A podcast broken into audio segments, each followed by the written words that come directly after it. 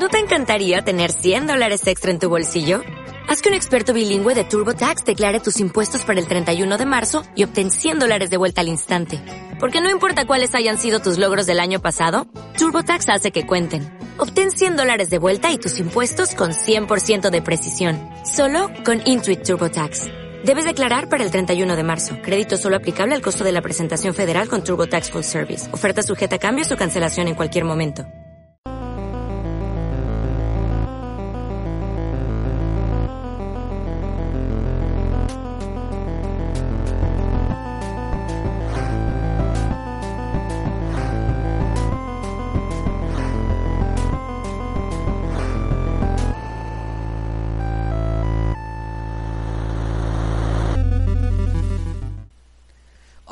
¿Cómo están seguidores del canal Anigamer Retro? Y ahora en esta presentación de audio que es AGR Podcast número 005 nueva edición de esta semana en la cual les vamos a platicar sobre videojuegos, noticias, eh, cómic y una película que acabo de ir a ver al cine que no tiene muchos días y que yo creo que ya está paso de moda porque pues muchos ya la fueron a ver, pero pues no este se les olvide seguirnos en el canal de YouTube Anigamer Retro. Tenemos eh, videos de colecciones, eh, gameplays, eh, algunos unboxing. También nos pueden seguir en Instagram. Vamos a, a dejar las este, redes sociales en la descripción. También tenemos Facebook, un grupo de Facebook. Tenemos cuenta de Twitter. Y también nos pueden dejar algún comentario o pregunta que tengan sobre este audio en esta ocasión. Eh, ya vamos cinco este, episodios continuos eh, sin eh, detenernos mucho tiempo. Espero les, les siga gustando. Tenemos algunos detalles también en cuanto a música. Pero pues vamos con las noticias de esta semana. Que hay muchas, pero vamos a hablarles de las tres principales. La primera es Blue Point Games. Ya está trabajando en un, en un nuevo juego para el PlayStation 5. Pues en este caso ya sabemos que hay una noticia muy reveladora en cuanto al lanzamiento oficial entre comillas del PlayStation 5 en la cual se ha platicado que se viene ya eh, cocinando para lo que es el próximo año. Ahorita vamos a dar la nota tal tal tal como nos lo dio ya algunos sitios web y comunicados oficiales de parte de la marca. Pero Bluepoint Games, pues sabemos que es eh, este estudio que hace remakes eh, o ports HD de algunos juegos muy icónicos de algunas sagas muy importantes. Tenemos por ejemplo el actual juego, último juego que sacó Blue, Blue Point Games que es Shadow of the Colossus, juego original para el PlayStation 2 y que hace el año pasado lo tuvimos para PlayStation 4. Entonces con este anuncio nuevo de Bluepoint, eh, pues muchos están especulando qué es lo que se puede hacer. Algunos han comentado sobre algunos remakes de Demon Souls, de Dark Souls, del mismo este Shadow of the Colossus, Ico o hasta el mismo este Last Guardian, pero pues no sabemos a ciencia cierta que va a ser Blueprint Games. Creo que también por ahí estuvo trabajando, si no me falla en la memoria, si no ahí me van a decir que este estudio también estuvo involucrado, creo, en los eh, ports HD de Uncharted. Del 1, 2 y 3 para el PlayStation 4, que fue una compilación, una colección de Uncharted para la consola de PlayStation 4. Pues gran noticia, vamos a ver qué es lo que le depara este estudio con este anuncio porque es muy muy prometedor. Otra nueva noticia y muy triste para su servidor, para Gamer Retro, es que retrasan Doom Eternal para el año 2020. Gran, gran este, tristeza me embarga porque era un juego que estaba esperando todo este año. Ya había hecho la preventa, ya había visto algunos gameplays, me lo estaba saboreando como no tienen idea pero desafortunadamente Bethesda ID Software dicen no, se va para marzo 20 del próximo año, marzo 20 del 2020. Curiosamente como que quisieron buscar esa maña del 2020-20, no sé por qué, obviamente que quieren que sea como cabalístico, que marquen una antes un después en la industria, que muchos lo recuerden. A mí me hubiera gustado disfrutarlo este año, se veía ya prácticamente pulido, terminado, finalizado. Probablemente eh, tuvieron la la este cómo se llama la intención de obviamente pues dejar ya más pulido el juego en el cual el multiplayer sea algo más sólido con nuevas mecánicas eh, refinar más el aspecto gráfico el gameplay algunas mecánicas tal cual este a lo mejor algunos arreglos de, música lo teníamos para el próximo 22 de noviembre de este año. Les digo, ya prácticamente un mes, 20 días teníamos para disfrutarlo, pero pues desafortunadamente se va al próximo año. Tristeza porque pues ya lo quería probar y pues de alguna forma medio felicidad y alegría porque pues nos va a dejar descansar este fin de año de todos los lanzamientos que tuvimos. Recuerden que tenemos Call of Duty todavía, tenemos Luigi's Mansion, tenemos por ahí este eh, los nuevos lanzamientos de, de Pokémon, tenemos también por ahí The Stranding, entonces eh, alguna otra cosilla que por ahí se nos escape de juegos y pues obviamente tenemos Doom Eternal y el próximo año pues vamos a tener ya como lo saben The Last of Us 2 que es como el gran hype de inicios del próximo año civil y pues obviamente en marzo vamos a tener pues Doom Eternal. Eh, también aquí se había anunciado que Doom 64 que es un juego original para Nintendo 64 se iba a lanzar gratuita, bueno se iba a lanzar o se iba a vender en la misma fecha del 20, 22 de noviembre de este año para la versión de Doom Eternal. Entonces también ya me la estaba saboreando. Yo dije, pues, no tengo el juego. El pretexto ideal de, conocerlo, probarlo, jugarlo en PC, jugarlo en el Switch o jugarlo en el, en el PlayStation 4. Y pues afortunadamente ya con esta preorden, si tú haces este, una preorden del juego de Doom Eternal, eh, será recompensado con Doom 64 de manera gratuita. Te van a vender, yo creo, te van a agregar, perdón, un código en el cual tú puedes descargarlo gratuitamente. Pero pues eh, de alguna forma se siente uno como relajado, ya no tan estresado de jugar y jugar todo el fin de año. Y además me ayuda mucho a mí, particularmente y al canal de Anigame Retro, en la cual pues podamos eh, grabar algunos gameplays nuevos, este, limpiar el backlog, porque tengo muchos juegos en el backlog. Y pues vamos a cerrar con la última noticia que eh, debí de haber empezado con esta, pero pues fue un error ahí de escaleta. Fecha y lanzamiento y nombre oficial del PlayStation 5. Eh, bueno, aquí después de meses llenos de rumores, Sony por fin ha confirmado el nombre y ventana, ventana, lo resalto, ventana de lanzamiento de su siguiente consola. Para sorpresa de nadie se llama PlayStation 5, no sé por qué, y llegará a finales del próximo año, es decir, a finales de del año 2020. El próximo año vamos a tener muchos lanzamientos. Próximo año vamos a estar en la competencia encarnizada con Xbox Scarlet o Project Scarlet, que es la nueva consola de Xbox y obviamente PlayStation 5. No voy a dar este muchos este preámbulos en la potencia, en cuál es mejor, cuál es peor. Yo personalmente esta generación he jugado más PlayStation 4, luego le seguiría Nintendo Switch y por último Xbox. Y la generación anterior pues eh, jugué mucho más Xbox 360, jugué mucho más este PlayStation 3 y muy poco jugué Wii U y Nintendo Wii. Pero pues el próximo año yo creo que me voy a esperar un poquito más a que las consolas se cimenten, tengan un año de vida saludable, eh, ya hayan vendido algunas consolas, haya más este juegos y pues obviamente se vislumbra que el próximo PlayStation 5 sea retrocompatible con la consola PlayStation 4. Esto lo han enfatizado mucho últimamente, pero desafortunadamente no sabemos si esta consola va a tener retrocompatibilidad para Play 1, 2 o 3, de menos de manera digital, no lo sabemos, entonces hay que estar muy muy al pendiente. Y hasta aquí terminamos con la primera sección del programa que son noticias. Y pues posteriormente vamos a ir a una pequeña musiquilla relacionada a un juego que estuve jugando este mismo año civil, aproximadamente el mes de marzo, ya tiene bastante tiempo, pero me gustaría platicar de ello, que me pareció, si lo recomendaré a ustedes y pues vamos con una rolita y regresamos con el juego de eh, Travis Strikes Again, No More Heroes.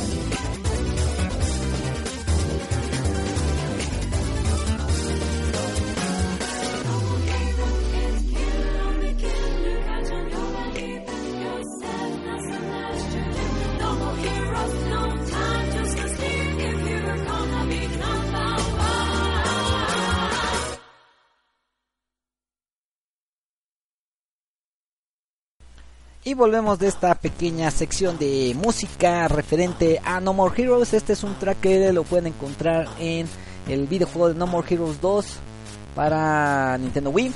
Y en esta ocasión pues les vamos a hablar algo referente a No More Heroes que es, eh, Travis Strikes Again No More Heroes para el Nintendo Switch. Desde el lanzamiento del Nintendo Switch, la consola portátil híbrida de Nintendo, pues ya había sido anunciado que pues Suda Goichi está involucrado en el desarrollo de un nuevo juego de esta franquicia.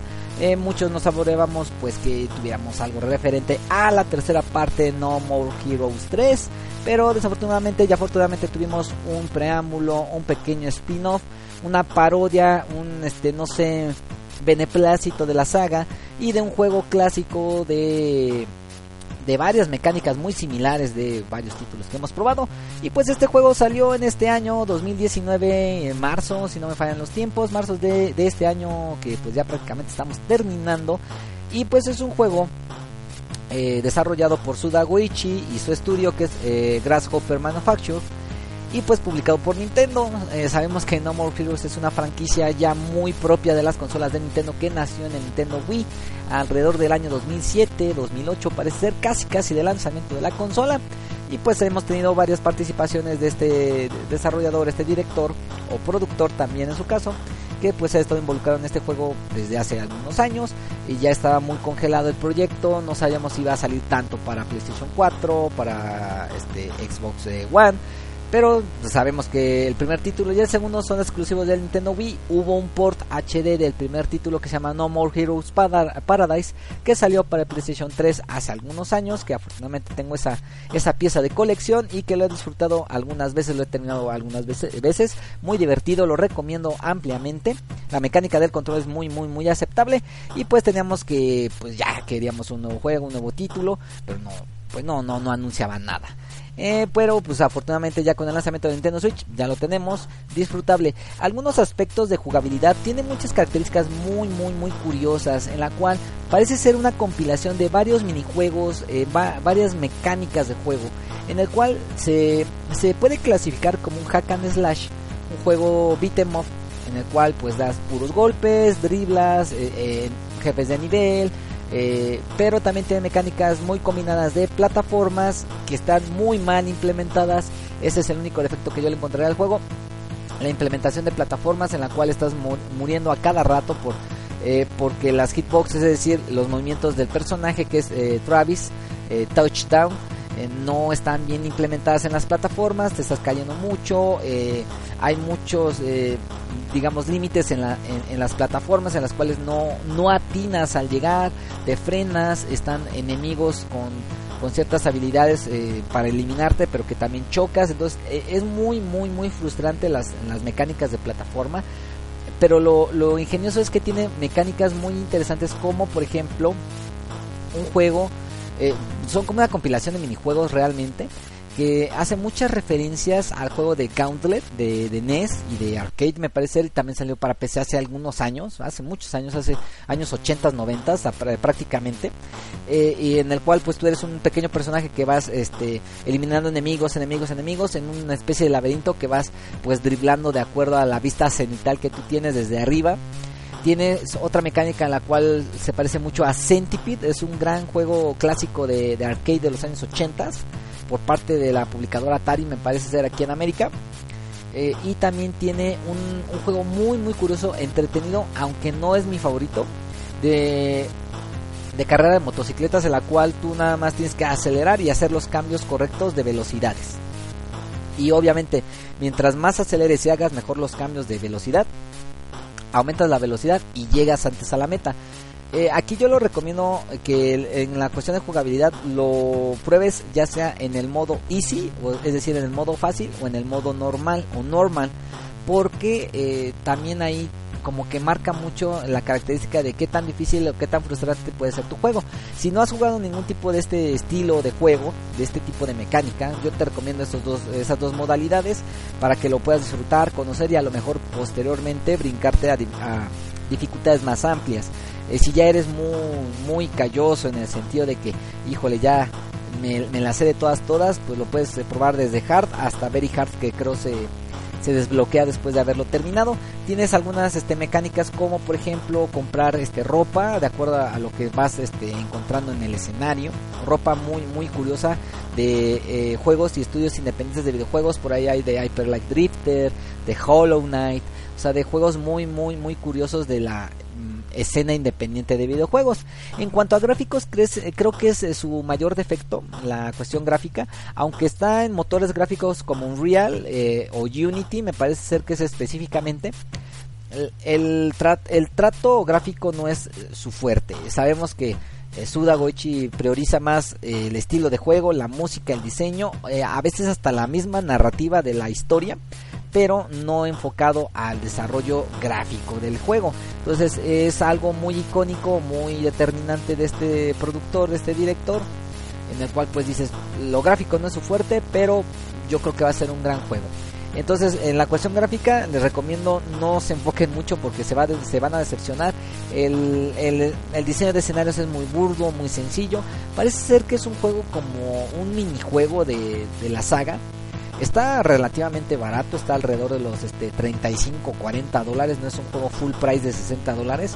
Eh, y, ahorita afortunadamente creo que está un lanzamiento para PlayStation 4, entonces si no tienes este Nintendo Switch y tienes un PlayStation 4, pues lo puedes disfrutar en la consola de Sony. En cuestión musical, yo creo que es lo mejor, lo que más luce de, de la franquicia, del personaje, de la saga porque es música original, eh, muy icónica y muy particular del personaje. Sabes que esa música es de No More Heroes y no la vas a encontrar ni en Zelda, ni en Mario, ni en Gears of War, ni en Metal Gear, ni en Call of Duty. O sea, es eh, música hecha y diseñada para No More Heroes. Eh, es solamente lo único que les puedo decir. En cuanto a, qué calificación puedo darle, o híjole, es que es muy difícil criticar o, o calificar un juego porque pues tu criterio es muy amplio, es muy muy ilimitado, no has jugado mucho. Entonces, yo prácticamente para calificar yo no voy a manejar estrellitas ni números solamente como como buen juego, juego regular o juego malo, así. Yo siento que para lo que es un jugador normal, eh, clásico de títulos que nosotros probamos a lo largo de nuestra vida, eh, es un juego muy regular. Porque te va a frustrar, no te va a gustar, eh, tienes que ser muy específico en tus gustos personales. Pero si eres fan de Suda Goichi, de sus juegos como tal, eh, que has probado Killer is Dead, eh, No More Heroes, Killer 7, este, hasta el mismo Lollipop Chainsaw, o hasta Shadows of the Dam, va a ser un buen juego, un muy buen juego. Entonces, este, yo creo que si eres fan de la saga, lo tienes que, lo debes tener, lo debes conseguir, lo debes probar, lo debes jugar y esperar el próximo año el No More Heroes 3 para Nintendo Switch. Pero si no eres tan fan y quieres conocerlo, eh, yo esperaría que bajara un poquito más de precio o que te lo prestaran o cómpralo digital que a veces es más barato. Eh, para que lo conozcas y yo lo considero como un juego muy regular que te vas a entretener bastante que lo vas a disfrutar pero no lo vas a amar. Es un juego como muy específico para un nicho que es Suda Goichi y nada más. Juego recomendado de mi parte eh, a lo mejor hagamos un gameplay déjenos en los comentarios un gameplay particular de No More Heroes eh, Travis Strikes Again para el canal de Anigame Retro. Y pues hasta aquí llegamos lo que es la recomendación del juego de la semana del juego del podcast de esta ocasión a AGR Podcast 005. Vamos a ir con otra rolita y vamos a hablarles sobre la película del Joker que acabamos de ver el fin de semana de estreno. Eh, vamos a hablar qué nos pareció, qué les va a parecer a ustedes y regresamos.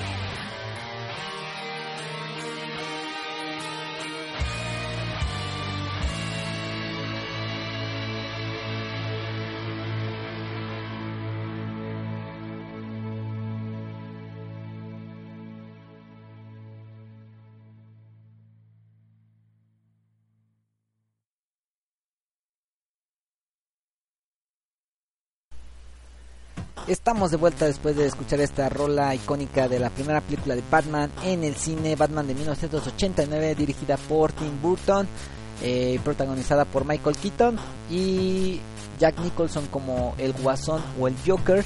Guasón porque así se tradujo aquí en Latinoamérica, México eh, específicamente. Y pues este año teníamos la especulación de la nueva película de Joker, del Guasón, que se iba a estrenar, ya hemos visto algunos trailers, algunos este, anuncios, algunos videos, algunas entrevistas del mismo actor de la película. Pero esta película, híjole, ha generado mucha disputa entre, varios, entre varios sectores eh, muy particulares. Eh, si analizamos la situación real del cine actual a nivel mundial, sabemos que la taquilla es dominada por toda aquella película que tiene CGI y está basada en algún libro o en alguna historia de algún personaje de cómic o superhéroe. Personalmente ya me aburrí, ya no me gustan las películas de superhéroes. A veces las va a ver uno por mero compromiso al cine, por generar este ganancias a los estudios, por apoyar a lo mejor la industria local del cine. Donde yo vivo pues tenemos un pequeño cine muy local, eh, muy familiar, en la cual a veces traen algunas películas de estreno y pues ahí como que me incentiva a ir y gastar y dar, darle mi dinero a esta a esta pequeña empresa y digo bueno pues vale la pena apoyar a, ese sector eh, de la industria del cine del entretenimiento aquí en la localidad pero personalmente ya eh, chole con las películas superiores. Todas las películas superiores son lo mismo dígase Marvel dígase DC no tengo una predilección por, por eh, algún estudio desarrollador de, películas de superhéroes. Personalmente a mí me gustan más los personajes de DC. Hay algunos personajes muy buenos de Marvel, pero si me dieran a escoger yo escogería DC. Tengo creo hasta más cómics de DC que de Marvel. Eh, y no se diga manga de, de, otras editoriales, pero ya las películas, o sea, es lo mismo, es el mismo guion, el mismo desarrollo de personajes, la misma trama, los mismos chistecitos, la, misma cantidad de horas, vamos a ver el spoiler, vamos a ver la escena post créditos y como que esta película se sale del canon de la película de superhéroes. ¿Por qué sale del canon? Yo siento que la película del Joker no debe ser considerada una película ni siquiera de villanos, ni siquiera de superhéroes como tal lamentablemente tiene ese eslogan del villano más icónico de la industria de los cómics, de los eh, villanos de superhéroes. El, Joker, el Guasón, el más icónico de todos. Yo creo que uno de los principales villanos de todos los tiempos. Pero eh, yo siento que la película tiene mayor valor de producción como película, como guion, como actuación, que como una película de superhéroes. O sea, quítense el velo de los ojos, no la vayan a ver como película de superhéroes, no la vayan a ver como película de, Joker, no la vayan a ver como película de villanos. O sea, vayan a ver una muy buena película, una muy buena historia, una muy buena fotografía, una muy buena actuación del personaje, de este actor. Y ya, o sea, se van a llenar el corazón de una muy buena película se ha inundado el internet de muchas cuestiones eh, que están ajenas a la película. Los 27 datos curiosos de la película que jamás viste. Los spoilers de la película que van a pelear con Batman en un futuro. Que están este, entrelazadas con la, con la serie de Gotham y que no, hay que el Joker y bla, bla, bla. Bueno, a lo mejor los que son más estudiosos de los cómics o de las historietas de este personaje me daron un poquito más la razón por la cuestión de que pues está saturando el, cine de películas relacionadas a superhéroes y que hay veces que muchas muchas de las ocasiones no tienen relación con el personaje no tienen mucha relación con las historias y es como una como una amalgama de muchas cosas la película tiene un gran guion, la cual nos trata la historia de, de, una persona común y corriente que tiene una patología, una enfermedad mental, que se está tratando de manera muy específica con medicamentos, con terapias, con esta integración social y que eso realmente yo creo que es el plus que te está proponiendo la película, el guionista, el director. Y más que nada, yo digo que es eso, no nada más el verdadero origen del Joker, no, o eso eh, también olvídense de eso, no es una película de origen del Joker, o sea, tal cual. Eh, la actuación, eh, la actuación, híjole, se puede denotar de, muchas de, muchas características. Yo personalmente no me agrada ver las películas dobladas al español. Prefiero verlas en su idioma original con subtítulos, aunque tenga que leer y verla dos veces. Pero eh, verla en español eh, eh, pierde totalmente la actuación del, del, del, actor. O sea, no tiene la misma énfasis, no tiene el mismo tono de voz, no tiene la misma este, intensidad en la cual algunas escenas son muy particulares, muy, muy específicas de, de la película y yo siento que si la quieren ir a ver, vayan a ver una película eh, en idioma original con subtítulos. La actuación es de 10 prácticamente de todos los personajes muy particulares de la mamá de este de este personaje que es este el Joker, del mismo Joker, de este de Robert De Niro en, la cuestión de este del presentador del programa de televisión. O sea, cada actuación tiene sus, sus puntos muy buenos, puntos bajos también, porque sabemos que hay muchas partes en la película que tienen como que cabos sueltos, escenas que no tendrían que estar, etcétera. La historia pues prácticamente trata sobre este actor, este personaje, en el cual pues tiene una patología de una risa incontrolable en ciertas circunstancias en la cual pues está tratando, pero que realmente la desadaptación, el racismo, la falta de inclusión eh, y el y el nulo trato del gobierno hacia este tipo de personas para hacerles una cura, para tratarlos, para integrarlos en el aspecto social de, de su ciudad, pues es muy notorio. Entonces, todas estas acumulaciones de estrés, de violencia, de frustración, de falta de inclusión, hacen estallar la mentalidad de este cuate a convertirse a uno de los, hago comillas, de los mejores supervillanos de todos los tiempos. Pero realmente es la, la vida común de una persona que puede estar en la misma situación y que se puede volver loco por esa acumulación de estrés, esa acumulación de frustración, esa acumulación de no inclusión a la sociedad y pues prácticamente termina con una entrevista nuevamente de este del Joker con una este con un psicólogo en el hospital Arkham que es una referencia a Arkham Asylum que es este el asilo Arkham de Batman de la saga del canon del hombre murciélago. Pero ya viéndola más de fondo eh, pudiera ser, también lo he escuchado en algunos videos, en algunas entrevistas, en algunos análisis que se han hecho de la película, que realmente como que la historia que cuentan o que cuenta el Joker mismo en la, en la película es como si fuera una, una misma alucinación de él, una misma este, reverberancia de su, de su pensamiento, de, de su locura porque realmente no sabemos en la película si fue real lo que se vivió, si fue una mentira, si fue una verdad a medias en la cual eh, el Joker se ve como el gran salvador de Gotham por eh, romper las reglas, romper la sociedad, eh, ir a, contraflujo de, lo que marca la, la, sociedad en sí. Pero yo creo que todos estos comentarios que le digo como que le dan ese plus, esa, esa, esa pregnancia que dices, o, o, sea, es una muy buena película. Si quieres ver una buena película, ve, vela, o sea, disfrútala pero si tú vas a ver eh, acción, chistes y eso, olvídate, no te va a gustar. No está tan violenta como yo quisiera pensar, sí te pone a pensar en muchas cosas, eh, te, sí te llama la atención, sí te mueve el tapete algunas escenas, pero nada fuera de lo común. No sé por qué, pero yo siento, bueno, aquí en México estamos muy desensibilizados en muchas cuestiones de violencia, eh, violencia física, violencia mental, es algo muy triste, pero es muy cierto y en otros países fue muy censurada, no se está transmitiendo, eh, muy específico en los horarios, en las entradas, tipo de persona, con identificación, etcétera. Yo recomendaría que la fueran a ver, si no la han visto, que lo dudo mucho, que no la hayan visto. Yo creo que es una de las películas que más taquilla han hecho a final de año. Eh, pero si no la han hecho, vayan a verla, disfrútenla. No vayan a ver una, una película de superhéroes, o sea, se, lo, se los vuelvo a repetir. Es una película, muy buena película, de una situación de una persona común y corriente real que podemos eh, sufrir nosotros, nuestro hermano, un vecino, un familiar, nuestro papá y que pues tenemos que vivir con ello, tenemos que sopesarlo, tenemos que pues ir desarrollándonos a la par de, de esta persona que tenemos que incluir. Eh, eh, lo, lo catalogaría como una muy buena película. Yo siento, yo creo que ya está vislumbrándose, o a lo mejor me estaría, llenando la boca de mucho alardear, pero es una película que puede estar nominada al Oscar eh, como mejor película, puede estar nominada como mejor guion adaptado y también puede estar este eh, nominado el actor principal como mejor actor. No creo que esté nominada a mejor director.